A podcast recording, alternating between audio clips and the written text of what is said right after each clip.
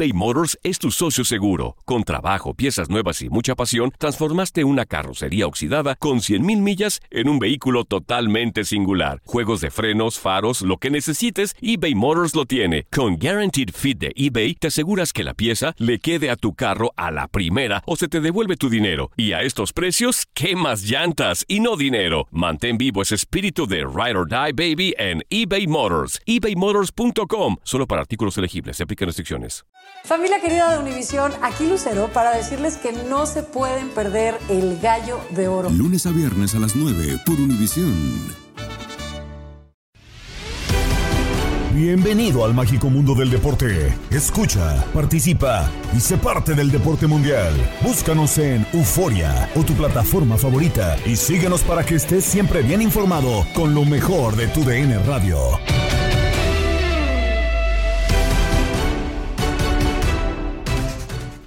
Una semana y en el podcast Lo mejor de tu DN Radio, Gabriela Ramos les presenta el resumen de lo más destacado en el mundo deportivo. Solo un fin de semana bastó para que la MLS superara una vez más a la Liga MX, al menos en resultados de juegos entre sí. Pero es el inicio de la League's Cup y con mucho torneo por recorrer. Regresa el debate como sucedió en línea de cuatro, si ya es superior el fútbol de Estados Unidos al mexicano. Escucha a Juan Carlos Cruz, Gabriel Sainz, Tate Gómez Luna y Raúl Pérez. Vamos a, a, esos partidos que se han enfrentado Liga MX y, y, MLS, que no han sido tantos. ¿eh? También hemos visto mucho choque MLS contra MLS. Eh, Cruz Azul Inter Miami, fuera del show Messi, fuera de todo, ¿merecía perder Cruz Azul ese partido? ¿En los 90 minutos? No. Tuvo, tuvo más posibilidades el Cruz Azul. De Generó el primer más. tiempo, de hecho, Gambino, mucho que más. me parece un, un, refuerzo muy limitado y todo el plantel de Cruz Azul me parece limitado a título personal. Creo que aún así fue mejor que el último lugar de la conferencia del Este, que tal vez se eclipsaron ya viendo que entró Busquets, que ya Ahora, entró Lionel es el Messi. último lugar. Es el último lugar también de la, de la Liga Tampoco MX. lo, Se vio abapu- lo abapulló Cruz Azul, o sea. Sí, no, pero se vio mejor Cruz Azul. Yo creo que si hacemos un análisis eh, de los 90 minutos, yo creo que eh, fuera de la falta, si eso no es, No, es no. independiente y la Cruz Azul genialidad fue de, mejor. de Messi. Cruz Azul fue mejor. Claro. A ver, eh, yo creo que eh, en el tema de Filadelfia-Tijuana, tal, también podemos decir que Filadelfia fue más que Tijuana, pero Sí. jugar con 10 hombres, 10 contra 11, A ver, No, y al final- es y complicado. al Yo, final- yo les pongo, yo les pongo otro ejemplo. ¿Mm? ¿Quién fue mejor, New York o Atlas? En el primer tiempo, Atlas. Y en el segundo tiempo, New York mucho. Porque se ¿A echó atrás les- Atlas. Se echó, se Sí, echó sí, para, sí. Atrás, ah, eh, para atrás el Atlas y es ahí donde le, le cedes protagonismo al equipo local eh, con su gente en el City Field. Pues obviamente iba a ir al frente y se quedó cerca de anotar el tanto del empate. Tampoco creo que Nueva York merecía perder. Pero hace cuántos años éramos mucho mejores. A ver, es que, a ver, a ver, a ver. Se no tanto, Es que, ¿eh? ¿cuál es el torneo importante? A ver, yo no estoy demeritando el Leagues Cup, pero el torneo importante es campeones de la CONCACAF. Claro. Ah, ok. Y ahí sigue siendo mejor México. Ayer- por poquito. Ahí no más porque se cruzó Pumas con eh, Seattle. Si no, eh, si hubiera sido cualquier otro equipo que no fuera Pumas, este torneo no lo hubiera ganado nadie de Estados Unidos. Eh, eh, fueron a dar lástima al Mundial de Clubes. Entonces yo, yo sigo pensando que También un los torneo... mexicanos han ido a dar lástima. Bueno, a ver, correcto. Pero en este torneo, a ver, todas las opciones y todas las. eh, el reglamento está a favor de la gente del MLS. En su cancha, con sus reglas, con mm, 11 equipos más. Si fuera la CONCACAF, ida y vuelta, A ver, a yo no ver. sé cómo terminaría. La la ¿eh? cancha O sea, mide también lo- la cancha mide lo mismo que yo sepa, ¿eh? No está en la de básquetbol. No, no, nada más jugar tres equipos por grupo, avanzan los dos primeros, eh, un Pero son partido. iguales te para llevan- los- para todos. Lo entiendo, pero es la primera experiencia. Hoy en día, creo yo, que a ver, si hablamos al final, Pachuca, por ejemplo, que es el equipo que está más avanzado ahorita, llega a ser campeón de la League Cup, se nos va a olvidar que tuvieron 14 derrotas o 15 derrotas los equipos Está mal mexicanos. si se nos olvida. Bueno, pues está mal. Ese es el tema. Pero el tema hay que. sí, Ahí seríamos resultadistas. Por eso, ah, ganó pero- Pachuca, seguimos eso. siendo mejores. Pero tiene que Mm. ser mejor ganarla con CACAF que la. A Para mí, todavía. Ah, totalmente de Ah, acuerdo. bueno. Eso está Ah, claro. bueno. Adelante, Raúl. Claro, pero por supuesto, porque porque la CONCACAF te da eh, eh, el pase al Mundial de Claro. Clubes. Ese es el importante. Pero eh, este no le tienes que perder importancia. No sé hasta dónde me escucharon hace un momento, pero pero yo veo que les ha faltado seriedad a los equipos mexicanos.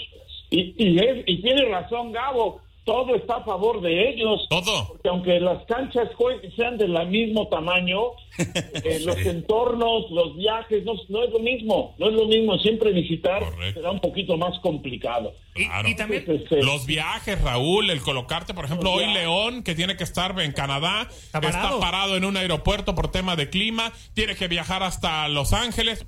¿Neta? Es algo que O sea, decía Diego Reyes también, antes del debut de Tigres. Sí, es lo que decía. Me gustaría ver a estos, a estos equipos del MLS Viajando, viajando a México, porque vamos a, a lo que fue esa final de, de Pumas contra Seattle eh, en eh, Massachusetts, en Boston. New England eh, le había metido tres, ¿eh? Y, y en CU le empatan el marcador y en penales pasa. Y, y sí, tal vez contra Seattle por ahí no fue el, el equipo dominante porque también estaba peleando Andrés Lilini por, el- por la liga y se quedó en repechaje contra Chivas. Pero en el balance general, cuando los equipos de la MLS vienen a México, les va mal. No les va bien a los equipos de la, de la MLS. No Hoy es- toca viajar a Estados Claro, Unidos. claro. Hoy A tú ver, tienes pero que en esta jornada, No es en esta jornada una, Carlos, ¿eh? No. ok, en esta jornada uno, no vengan con el tema de los viajes. No, Todos los equipos llegaron cuatro días antes. Ok, lo entiendo, no o es sea, ya después, en la jornada dos sí vendrán las escalas. eh, Sí, eh, sí, sí, en Estados sí, Unidos sí, sí, de viajar, acuerdo, de acuerdo. Raúl, lo sabemos que es complicado, ¿no? Eh, y son viajes pesados.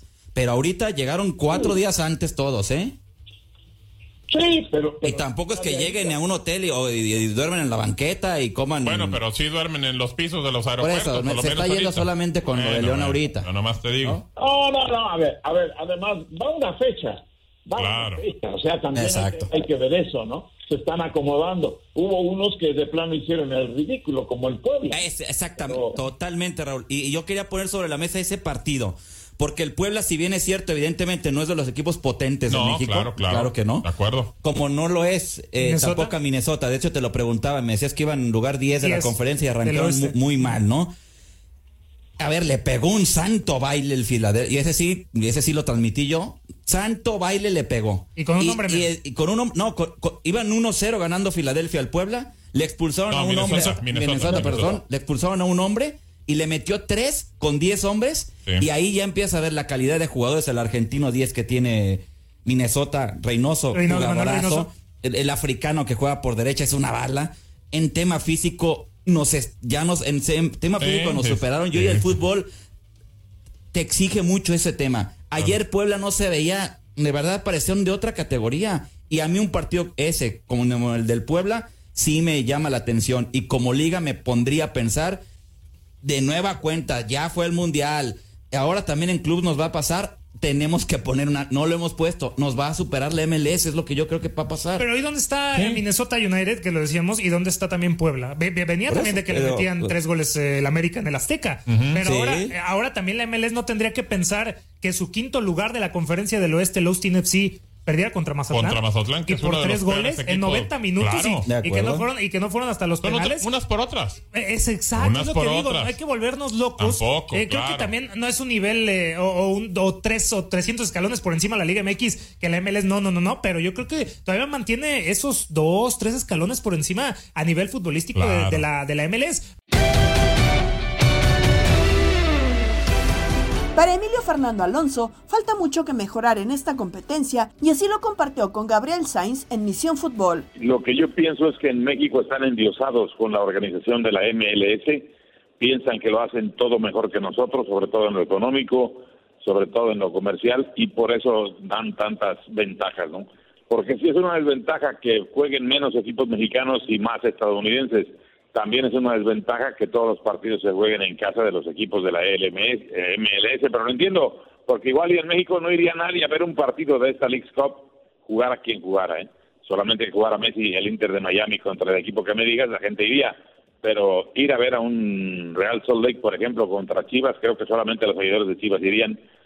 Pero, en fin, México tiene que doblar las manos, porque de lo contrario los gringos dicen, pues no jugamos contra ustedes y a ver cómo le hacen, ¿no?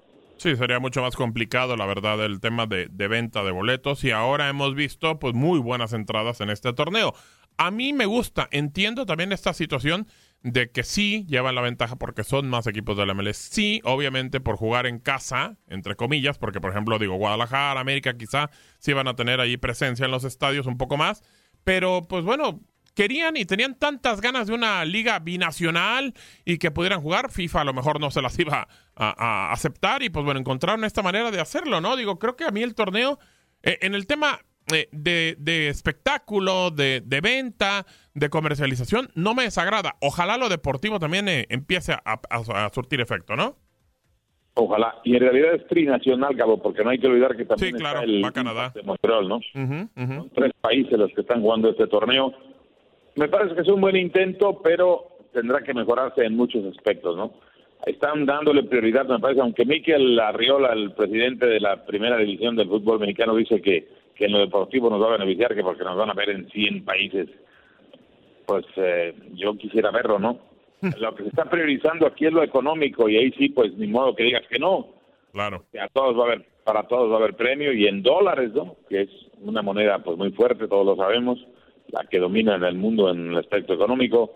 Y entonces México tiene que doblar las manos y mientras esto siga así, ahora México tendría que aprovechar para seguir dando golpes de autoridad y demostrar que el mejor fútbol del área se practica aquí, cosa que no está sucediendo, ¿no? Porque han ganado creo que más partidos los equipos de la MLS que los mexicanos hasta el momento, ¿no?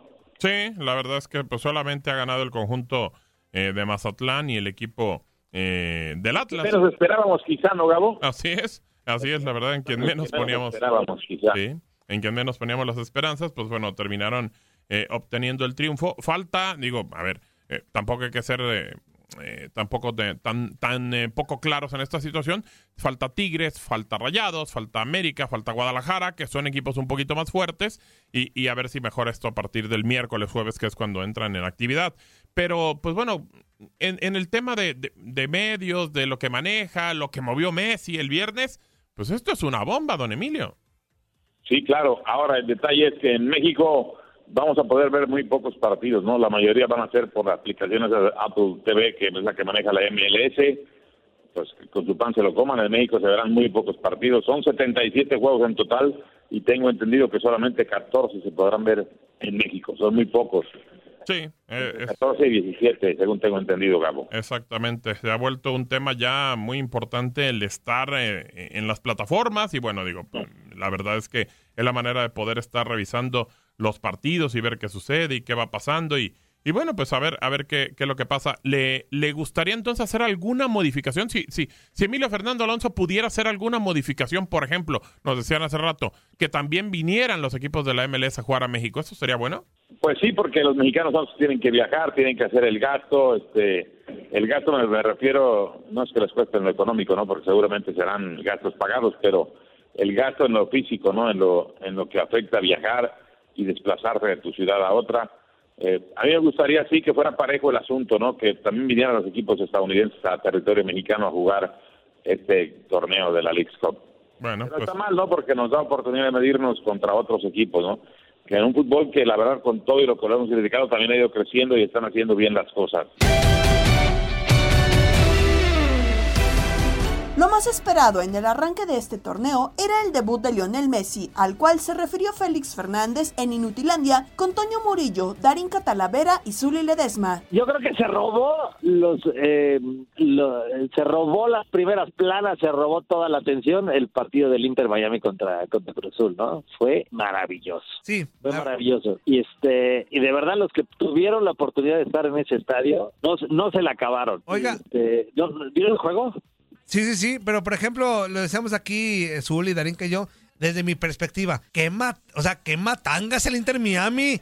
O sea, sí, qué bueno que llegó Messi y Busquets ah, y, no, y, Jordi no, Alba. Sí, qué no. matangas, Sufre desde la banca Uno Messi. de los dos peores equipos de sus ligas. A ver quién, quién anotaba menos ese día. Ay, sí. No, no, no, no. Pero defensivamente, un desastre el Inter Miami, un desastre. La verdad que Cruz Azul tiene que salir de ahí con, con, con bolsas de papel en la cabeza. O sea, ¿cómo no le metieron? ¿Cómo no fueron capaces de veras de golear al, al Inter Miami con la cantidad de llegadas que tuvieron? Oye, oye, Félix. La dejaron. Félix, eh, ahí podremos ver la capacidad del Tata Martino con el Inter de Miami para recomponer Sí, el funcionamiento del equipo. Sí, no, bo- pues claro que los, los tres que vienen, los tres ex Barcelona, le van a ayudar muchísimo. Ujú. Este, y está- pero están contratando y también no- nada güeyes, ¿eh? Otros jugadores menos reconocidos que no van a ganar mucho, este, pero que vienen, que, que van a ser los correlones. Claro, claro.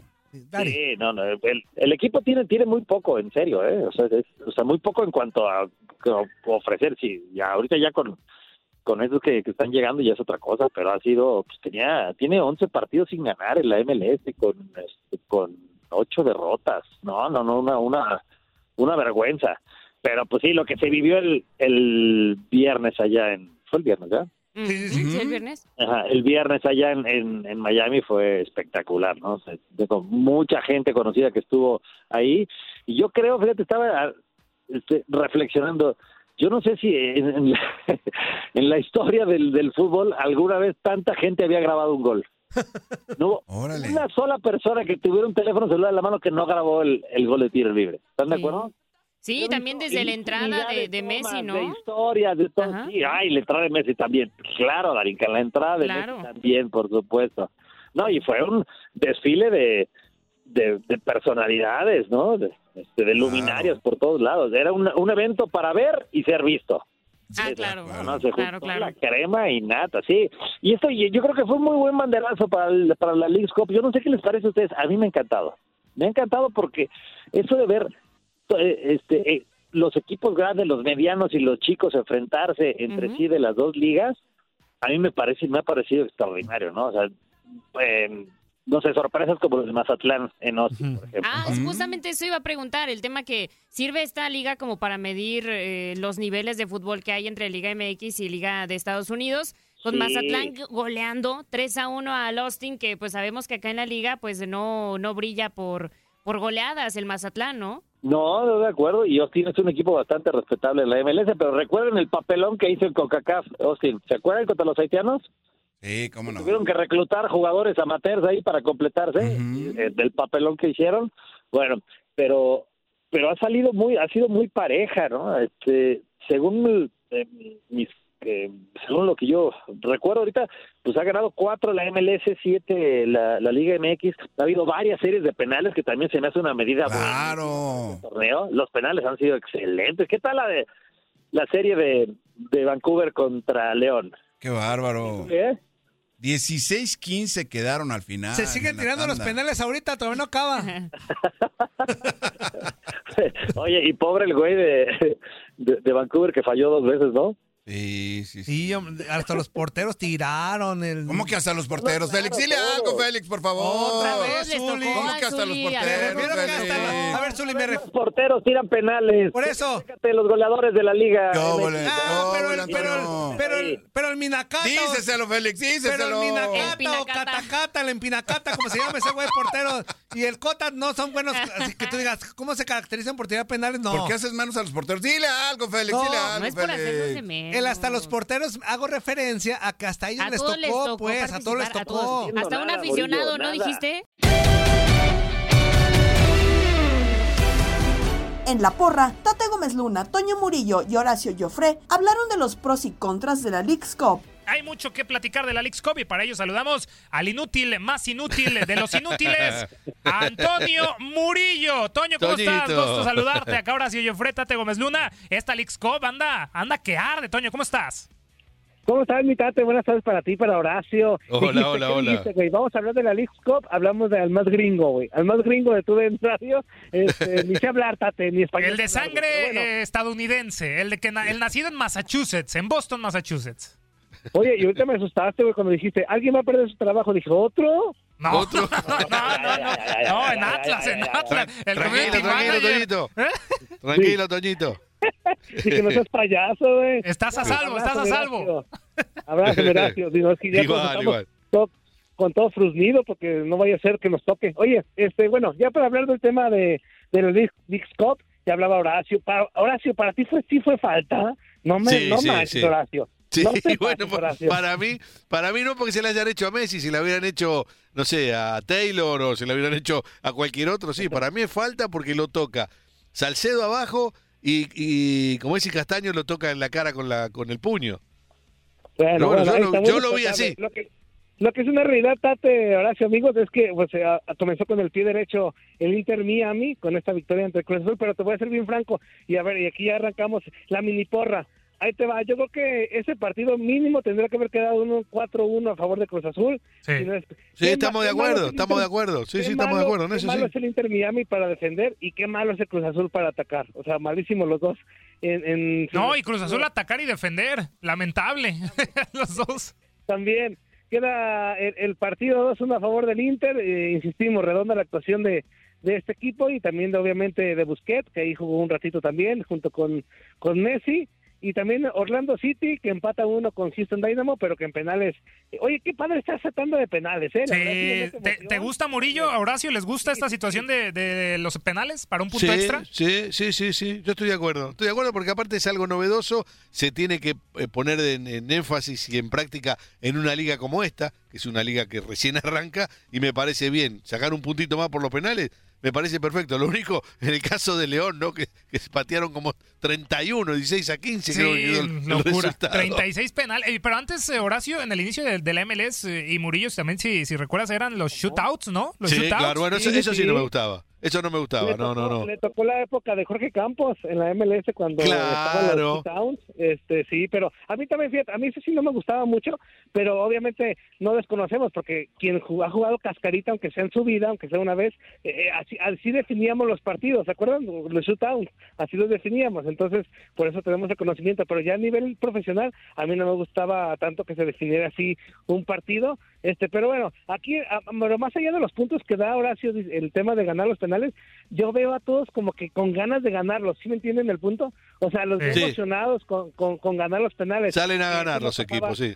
Ajá, exactamente, que eso no pasaba en otros en otros lados. Es que tienes el incentivo, Murillo, y también Horacio, ante la confusión, porque lo, decía Horacio al principio, y creo que también se ha generado una confusión de que la misma afición a veces no, no termina por entender las, eh, las reglas, pues si se empatan en los 90 minutos, se reparte un punto cada equipo, y si llegan a, los penales, hay un punto extra, si los ganas, por eso creo que el incentivo de ganar un punto extra, creo que sí le da a los equipos motivación para querer, querer ir a ganarlos. Sí, te voy a decir algo antes de decir con los resultados. Este, a ver, un tema ahí en la mesa rapidísimo, si me lo permiten, a ver qué ustedes qué opinan. Por ejemplo, antes de empezar el torneo decíamos, ah, que torneo molero, que no se le ve mucha atracción, todo eso, ¿no? Llega Messi, cambia un poquito la perspectiva. Pero ahí te va. O sea, los ojos del mundo, por Messi o por lo que me digas, están puestos en este torneo. O sea, en este torneo, ahora sí los equipos mexicanos creo que se tienen que lucir, los jugadores, este, todos, porque es más factible, a ver si aquí no me voy de boca, pero a ver si qué opinan, es más factible que los ojos del mundo en general vean este torneo o lo resalten más al campeón de este torneo que a la Liga MX, que al campeón de la Liga MX. ¿Estás de acuerdo o no? Uy, Horacio, por favor. Sí, yo estoy de acuerdo contigo, Toño, y no solamente a la Liga MX, a la MLS. Por ejemplo, en Argentina, para, darte, para darte un ejemplo, en Argentina la MLS era prácticamente desconocida, o sea, se veía poco y nada. Llega Messi y ya todo el mundo mira MLS y todo el mundo es experto en MLS. No, ya están de rosa, Horacio, ¿qué pasó? Ya no están albicelestes, son rosas. Además, además no hicimos todo del Inter Miami. Y no por Barbie, no por Barbie, Horacio. no, por Leonel, por Leonel ya son, ya son rosa celeste. Sí, más o menos. más o menos, sí, sí. Oye, pero no, Murillo. los ojos están puestos en el torneo, sí. sí y, yo, y, yo, también respondiéndole a Murillo, yo creo que sí, por lo que es Estados Unidos también, ¿no? La sede en donde se disputa. Digo, por el fútbol que se muestra, tal vez no, pero por dónde se disputan, por los eh, estadios en donde se juegan. Ayer Atlas y New York City jugaron en el City Field la casa de los Mets de Nueva York, dijo. Sí, señor, es un estadio grande. Claro, por más de 40 mil aficionados le, le, caben ese recinto, así que yo creo que sí, los ojos están, pero de que es un torneo eh, no tan atractivo, lo es. A mí el formato no me agrada, los penales sí, pero eso de que grupos de tres avancen dos me parece ridículo, la verdad. Minnesota goleó 4 por 0 a Puebla y así lo llevamos para ti en tu DN Radio. En esta Leagues Cup donde Minnesota le ganó 4 goles a 0 al conjunto del eh, Puebla. Los comentarios finales de este partido en la voz de Miguel Ángel Méndez. Pues mi buen Juan Carlos, creo que no hay mucho que agregar cuando un partido termina 4 goles por 0. Eres un equipo que no se ha trabajado, que eres un baile en defensiva, no llegas ni por error. No, no, hoy, hoy Puebla con 10 cuando pensamos que el partido 1 por 0 y se caen con 10 por ahí del minuto 25, 30 el equipo en Minnesota, decíamos, bueno, vale empate y quizás saquen el partido. Después de esos tres goles. Eso significa que no estás bien trabajado, eso significa que el equipo no está confiado y eso significa también que no hay mucha calidad en el plantel. Es una realidad. Entonces el pueblo hoy vino a regalar un encuentro que pudo haber empatado, eh, que pudo haber hecho algo más y no lo hizo en Minnesota sin despeinarse y con los dos mejores de la cancha, con Bongo Culé y también con Emanuel Reynoso, les hicieron una fiesta gachísima en zona baja. Entonces, una victoria más que merecida, más que merecida para el Minnesota y un Puebla que la verdad se le complica demasiado pasar la siguiente ronda con este marcador. Así que muy poco que agregar. Minnesota, claro, ganador y un Puebla y un Puebla que este semestre por lo menos va a ser muy, pero muy, pero muy largo. Va a sufrir el conjunto de Puebla. Emanuel Reynoso le va a pegar al argentino de pierna zurda. Come hacia adentro. Tiró centro, le pegó al arco. ¡Golazo! ¡Grítalo, golazo! ¡Gol!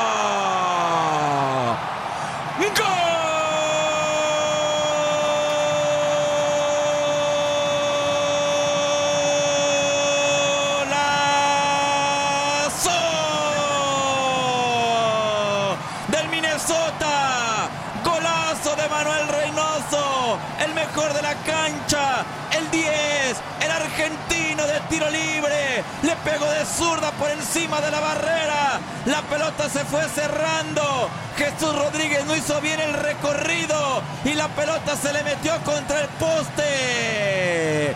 Golazo de Manuel Reynoso. Goleada. Minnesota 4. Sí, Minnesota 4. Puebla ni las manos mete. Cero. Estás escuchando el podcast de lo mejor de tu DN Radio, con toda la información del mundo de los deportes. No te vayas, ya regresamos. Tu DN Radio, también en podcast. Vivimos tu pasión.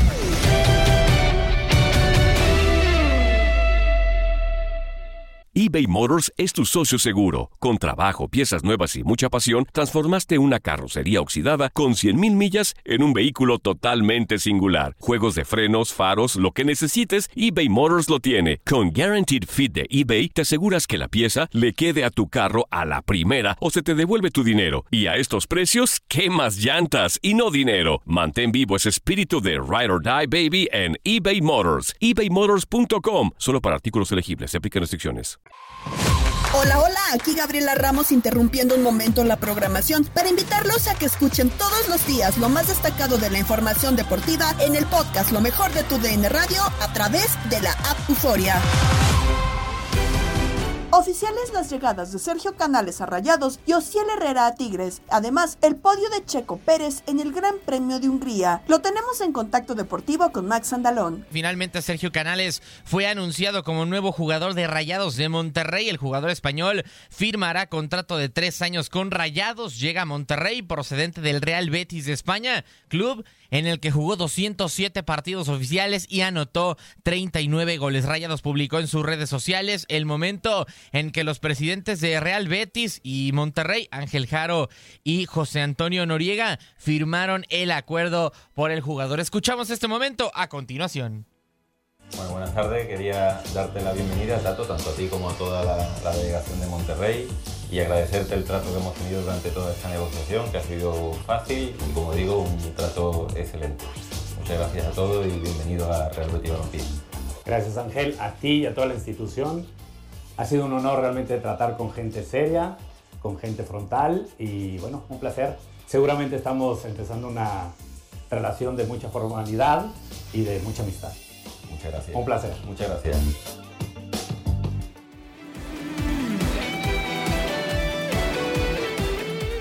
Ahí las palabras de Ángel Jaro y Tato Noriega, pues justamente por el acuerdo de Sergio Canales, que por cierto el eh, futbolista español se convertirá en el jugador mejor pagado de la Liga MX, desbancando a André Pierre Gignac, delantero de Tigres, acérrimo rival de Rayados. Según informó Diego Armando Medina, reportero de TUDN, Canales se embolsará unos 5 millones de dólares por año más objetivos y variables que, pues bueno, dependerán del rendimiento del jugador. Esto con el conjunto dirigido por Fernando Eltano Ortiz. Monterrey pagó 10 millones de euros fijos al eh, Betis, más 5 variables por eh, canales, dependiendo de los resultados, obviamente lo decíamos, y los objetivos del español. Otros equipos en los que también jugó el eh, futbolista español abarcan el Racing de Santander, el Real Madrid, el Valencia y la Real Sociedad. Rayados será su quinto club a nivel profesional. Y en más de los eh, fichajes del eh, pues justamente estado en Nuevo León y en concreto de la ciudad de Monterrey, Tigres hizo oficial el fichaje de Ociel Herrera después de varias semanas de negociaciones con el Atlas previo a la apertura 2023 de la Liga MX. El cuadro de la Universidad Autónoma de Nuevo León anunció al extremo de 22 años con eh, un video con sus mejores jugadas y el siguiente mensaje: desequilibrio, juventud y perfil tigre. Bienvenido, Ciel Herrera, al campeón de México. Mientras que el Atlas despidió con otro video de sus mejores momentos con el club, en el que ganó el bicampeonato de la Liga MX en el Apertura 2021 y el Clausura 2022. Ociel Herrera, que llega a Tigres después de ser campeón de Copa Oro con la selección mexicana, dice adiós al Atlas después de 102 partidos con un saldo de 11 goles y 7 asistencias. Este es el tercer refuerzo de Tigres para la Apertura 2023 de la League's Cup después de Carlos Felipe Rodríguez y Eugenio Pizzuto. Nos movemos al deporte del automovilismo y es que Sergio Checo Pérez tuvo un excelente Gran Premio de Hungría al finalizar en el podio como tercer lugar después de arrancar en la novena posición en la parrilla de salida. Max Verstappen fue primero, mientras que Lando Norris de eh, McLaren fue segundo. Aquí el eh, resumen del Gran Premio de Hungría. Lo tenemos a continuación. Este fin de semana en el Gran Premio de Hungría la historia no podía ser otra y la victoria correspondió al piloto de Países Bajos Max Verstappen, quien de esta manera obtuvo su triunfo número 7 de manera consecutiva y noveno en la temporada 2023. En segundo lugar llegó Lando Norris, mientras que el otro piloto de Red Bull, el mexicano Sergio Pérez, se hizo con la tercera posición en el circuito de Hungaroring. El piloto tapatío logró su sexto podio y su segundo tercer lugar en lo que va del año. Al final de la carrera, Checo ofreció sus puntos de vista sobre la misma. Fue una carrera intensa, ¿no? De principio a fin, especialmente arrancando con el neumático duro. Eh, fue muy complicada esa salida, esa primera vuelta. Em, pero en general fue, fue, una buena carrera, buenas batallas, eh, divertido, pero mucho calor dentro del auto. Estábamos a 40 grados de pista y bueno, yo creo que dentro 50, 60 grados sin problema, perdimos 3 kilos. Siempre un fin de semana positivo en el podio. Sí, sin duda, creo que eso es importante y ahora mantener el paso, ¿no? Eh, eso será importante. Eh, este circuito normalmente es uno de mis peores circuitos, entonces el haber, el haber estado ahí eh, sábado, domingo, fue bueno. Para adelantarte a esa rezagado se levantaban muchas amarras, esas bolitas, sí. ¿eso perjudicó? Sí, perjudicó bastante porque fue cuando me cuando le iba llegando al Lando y ya luego perdí como unas dos o tres vueltas y fue cuando Hamilton venía, pero afortunadamente al final se pudo, se pudo limpiar y, estuvimos bien. Con el resultado de hoy, Max mantiene la hegemonía con 281 puntos, mientras que Checo viene detrás con 171 unidades. En tercera posición se mantuvo Fernando Alonso con 139 y Lewis Hamilton en la cuarta con 133 puntos. Con información de Orlando Granillo, Max Andalón, TUDN Radio.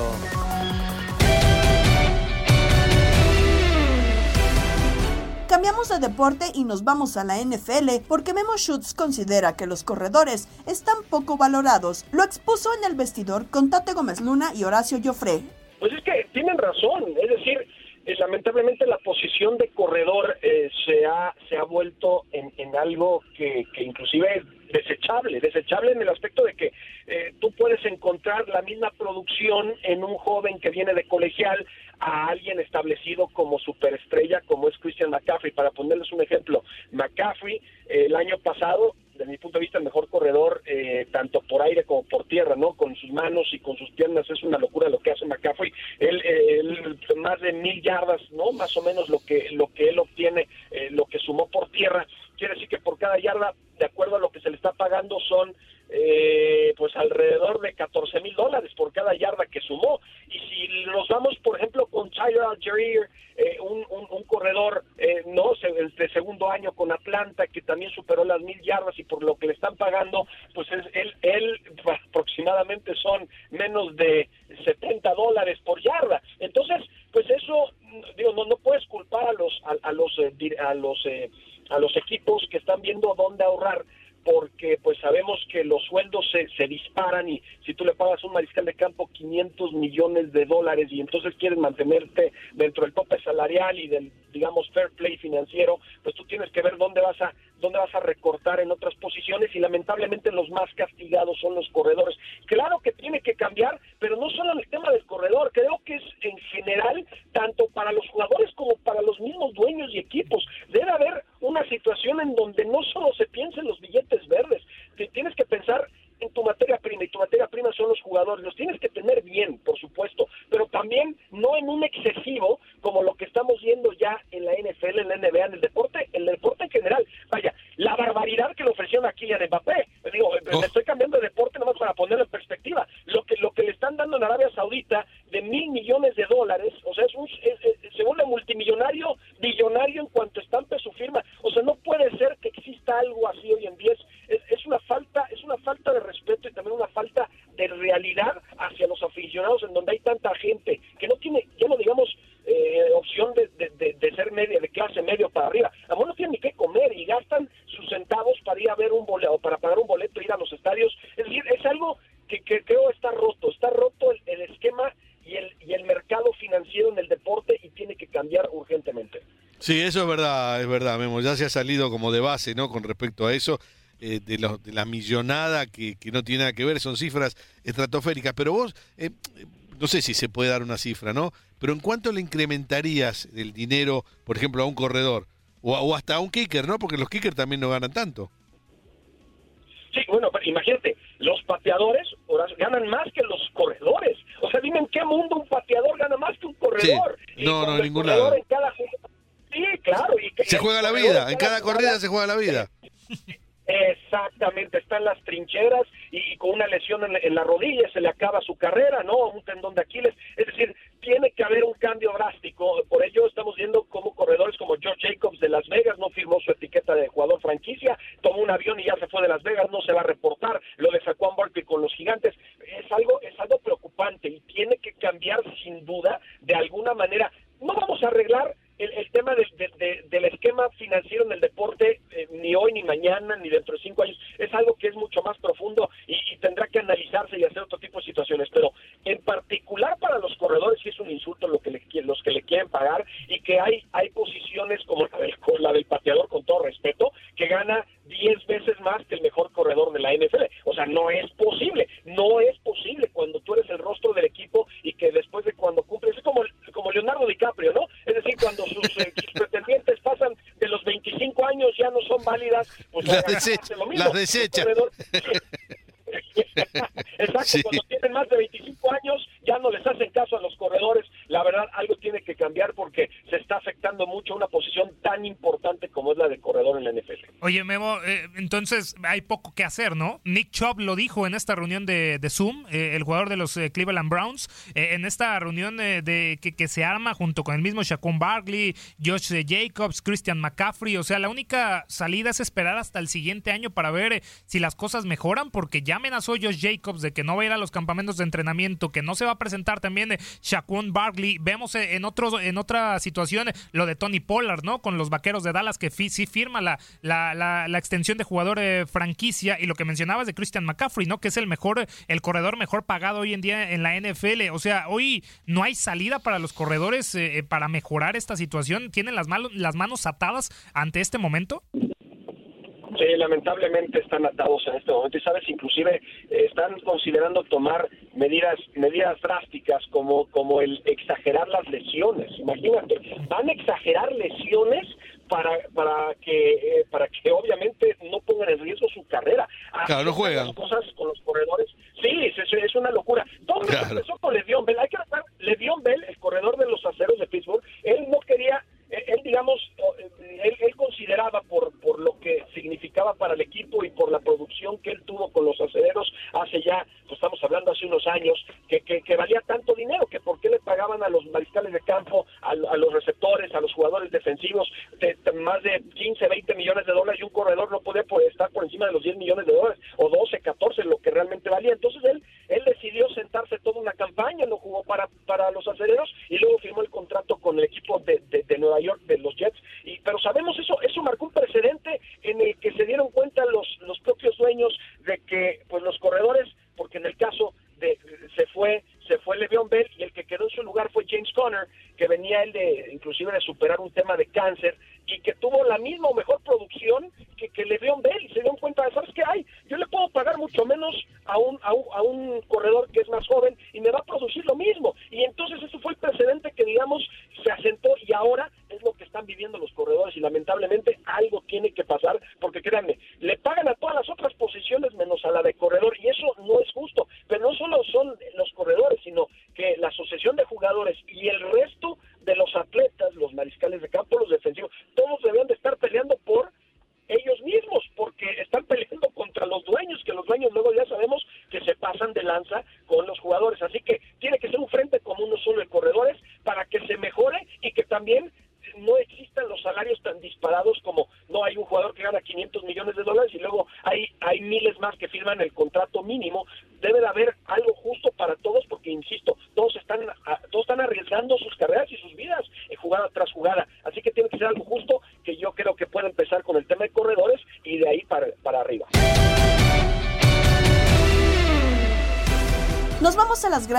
porque la Serie 66 del Caribe Miami 2024 se llevará a cabo en la casa de los Marlins con 7 equipos y 3 juegos diarios. Jugará sistema de todos contra todos, donde los cuatro primeros van a la semifinal. El análisis de Beto Ferreiro y Luis Quiñones en Desde el Diamante con un invitado. Nos está acompañando Chema Sánchez, el señor Chema Sánchez, que es el manager de nuevos negocios en el equipo de los Miami Marlins y Miami está de moda. Ya tuvimos el Clásico Mundial de Béisbol. Ahora en febrero vamos a tener la Serie del Caribe. Y Chema también es parte del comité organizador de la Serie del Caribe del 2024. Sí, en febrero del 2024 en la ciudad de Miami. Siete equipos, es decir, siete países, un estadio que es el Lone Depot Park, la casa de los Miami Marlins. ¿Cómo eh, tienen planificado el calendario? Si mal no estoy, tres juegos diarios y un equipo descansa. Eso va a ser así todos los días, ¿no? Correcto, todos los días los partidos van a ser diez y media, tres y media y, ocho y media. Eh, es lo que se está pronosticando por ahora. Un equipo descansando cada día. Hubo la oportunidad em, que se contempló eh, un segundo estadio, pero en verdad que para nosotros eh, mantener el control del evento era, era, era algo mm, sumamente importante Así que bueno, hacer ese esfuerzo, porque la verdad que, que, que hay que agradecerle al departamento de, operaciones del estadio, porque no es fácil este, eh, esta tarea que se tienen que tomar. Ya de por sí con el Clásico Mundial dos partidos fue bastante. Eh, ahora tomar tres es algo que nunca se ha hecho. Así que, eh, bueno, se ha hecho en Caracas, pero como te digo, eran dos estadios también, era todo mucho más fácil, ¿no? Pero, pero sabemos que aquí la logística en Miami, el transporte, la entrada, la salida, no es quizás la más eh, fácil. Así que bueno, eh, vamos a hacer todo lo posible para que el, fanático tenga un, espectáculo y una experiencia amena. Hola, ¿qué tal, Chema? Te saludo con muchísimo gusto por acá también, Luis Quiñones. Tuvimos la experiencia de, Venezuela, donde, bueno, eh, una vez más se incorpora a Cuba como invitado. Sabemos la situación que hay con, con la representación de, de, Cuba, pero me llama la atención que para esta edición en Miami se decide hacer el calendario con siete equipos. O sea, teniendo en cuenta los cuatro miembros plenos de la Confederación, Venezuela, México, Puerto Rico y Dominicana, se invita nuevamente a Curazao, a Nicaragua por primera ocasión y a Panamá. ¿Por qué la decisión de hacerlo con siete y, por ejemplo, no volver a invitar a Colombia, que había sido un equipo que le había estado dando bastante brillo a la Serie del Caribe? Sí, Mira, eh, em, empecemos por la parte de que, a ver, la serie de Caribe históricamente se ha jugado con seis, ¿ok? Empecemos por ahí, históricamente, y es el plan que se mantiene. Eh, Caracas fue un, caso eh, extraordinario porque simplemente, pues bueno, era la inauguración del, del, parque em, Simón Bolívar y también el que tenemos, el, el, el de La Guaira, ¿no? O sea, tenía la Rinconada y La Guaira, que eran dos joyas que querían mostrar y bueno, y lo pudieron hacer de esa manera, era fácil la logística con ocho equipos. Acá nosotros tomamos una decisión de que no queremos usar dos estadios y la única manera de hacer eso eran siete equipos. partiendo por ahí, ya tenían que ser siete equipos y lamentablemente alguien se iba a quedar por fuera. Ahora, cuando llegaba la hora de evaluar cuáles equipos iban a entrar y cuáles no, ya aquí estamos hablando de ya, ya, ya, ya son muchas cosas que van en la balanza, ¿no? Es, un, es una, una balanza en que estamos pesando el lado económico, el lado social, el lado Em, eh, de mercancía, potencial comercial de cada uno de los países, eh, a diferencia de, los, eh, de las series del Caribe em, de otros años, incluyendo la de Venezuela, siempre el país que es el dueño o está auspiciando la serie del Caribe es el que va a comercializar y las marcas que se van a comercializar van a ser las de ese país. Entonces no cuentan con que los demás partidos tengan una asistencia grande, simplemente el juego de la noche. Miami, por lo que ya tenemos la experiencia, el Clásico Mundial es muy diferente. Para nosotros era muy importante, aparte de que esta es la primera vez que estamos teniendo este evento, también lo tenemos pautado o tenemos ciertas métricas que tenemos que llegar, ciertas metas, para poderlo tener el 2028. Entonces, para nosotros es sumamente importante que todo salga bien y que los números se den. Sabemos que los cuatro países que son los miembros plenos, pues tienen una fanaticada grande y esa fanaticada va a seguirlos. Ahora era cuestión de determinar cuáles son. eh, los demás. Eh, Nicaragua mostró en el Clásico Mundial algo que no mostró ni siquiera otros equipos. Aquí hubo partidos contra Israel a las 12 del mediodía, un martes de, entre semana, y habían 25 mil fanáticos, donde yo sé que no habían 5 mil de, de Israel. Entonces, una mezcla entre eso, de que sabemos que tenemos un mercado captivo local, porque aparte yo soy encargado de la noche de Nicaragua todos los años, y una noche que me trae a mí fácilmente 6.000 personas únicas, y eso sin contar las que compran por fuera del link específico que les damos, me da a mí la confianza de que si yo traigo a ese equipo, la gente va a responder. Es una afición que yo sé que, que, que, que responde, que son patriotas, que apoyan a su, que les encanta el béisbol, y que también jugar la parte, digamos, nostálgica de que nunca han entrado a una serie del Caribe, siempre lo han querido hacer, yo creo que también tiene una importancia grande. Ese por el lado de boletería y por el lado de comercializar, eh, es un país que tiene compañías grandes, estamos hablando de Flor de Caña, hay compañías que, que, que, que están dispuestos a apoyar y apoyan al deporte. Así que cuando nosotros fuimos y visitamos, todos los países tuvieron la oportunidad y fueron evaluados igualmente. Eh, cuando fuimos y visitamos, era una de las cosas que vimos, el, el, apoyo de la, de la, empresa privada eh, y de los tours operadores también para querer promover el evento allá. Entonces, bueno, ya por ahí Nicaragua estaba dentro. Eh, Curazao, eh, nosotros decimos desde, desde Venezuela, ya sabíamos que, mira, Curazao es un equipo que trajo cinco grandes ligas a, Venezuela. Aquí en Miami puede potencialmente traer muchos más y, y nombres grandes. Estamos hablando de Bogarts, de Didi Gregorio, de jugadores que, quizás eh, otros equipos no, no tienen el lujo de darse de jugadores así.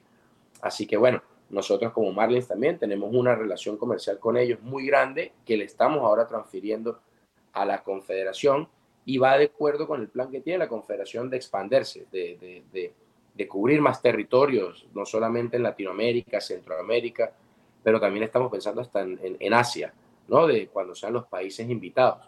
Estamos claros que es la Serie del Caribe, pero nos interesa dar un espectáculo a los fanáticos y que, y que empiecen a ver béisbol de otros lados también.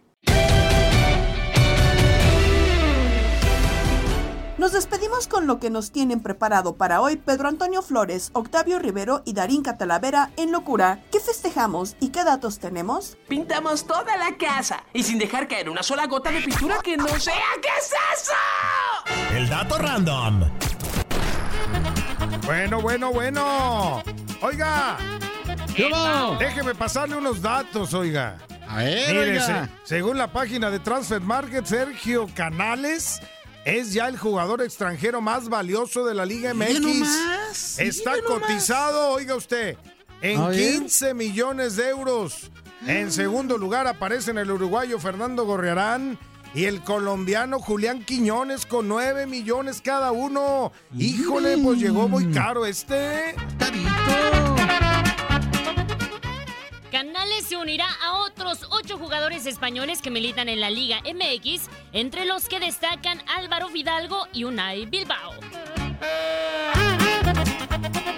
Oiga, don Peter, ¿qué cree?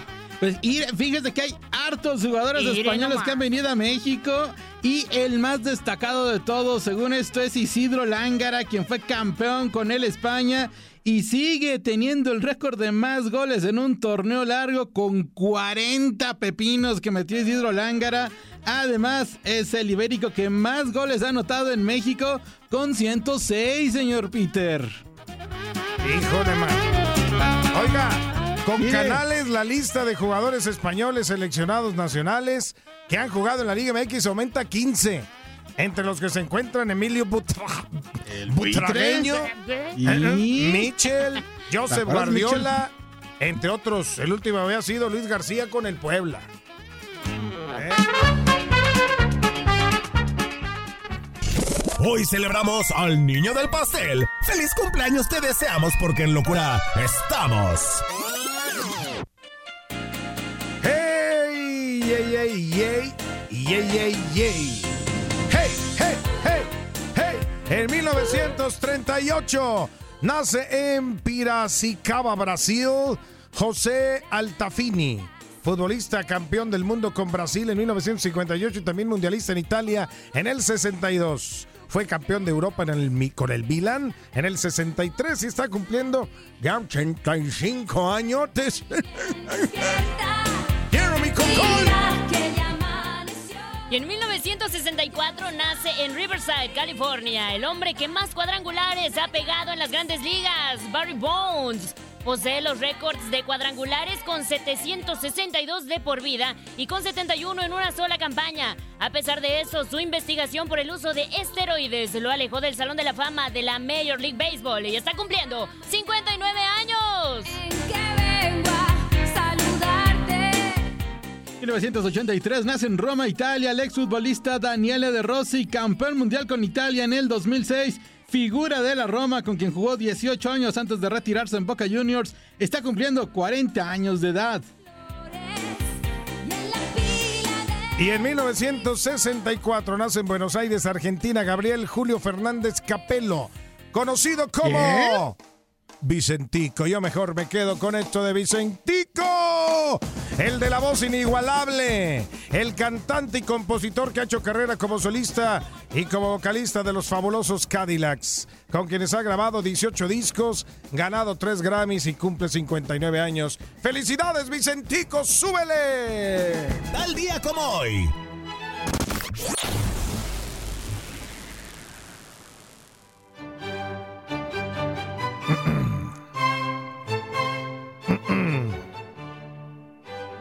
En 1994, el mejor ciclista de todos los tiempos, el español Miguel Indurain, ganaba su cuarto Tour de Francia de forma consecutiva, un día como hoy.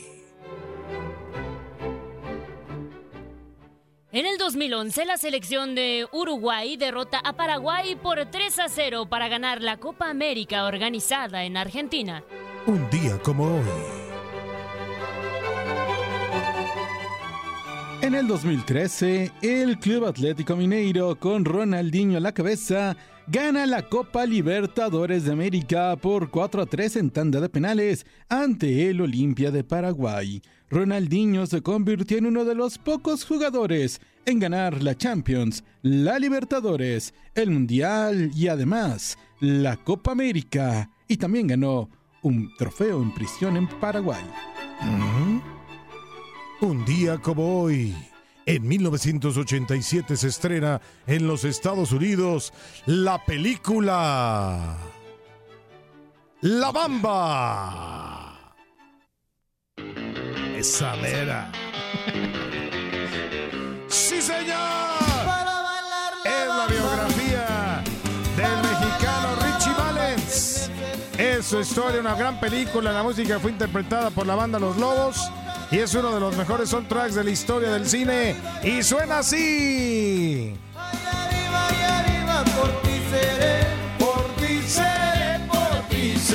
Yo no soy marinero, yo no soy marinero, soy capitán, soy capitán. Gabriela Ramos los invita a escuchar el podcast Lo mejor de tu DN Radio en la app Euforia. Has quedado bien informado en el ámbito deportivo. Esto fue el podcast, lo mejor de tu DN Radio. Te invitamos a seguirnos, escríbenos y deja tus comentarios en nuestras redes sociales, arroba tu DN Radio, en Twitter y Facebook.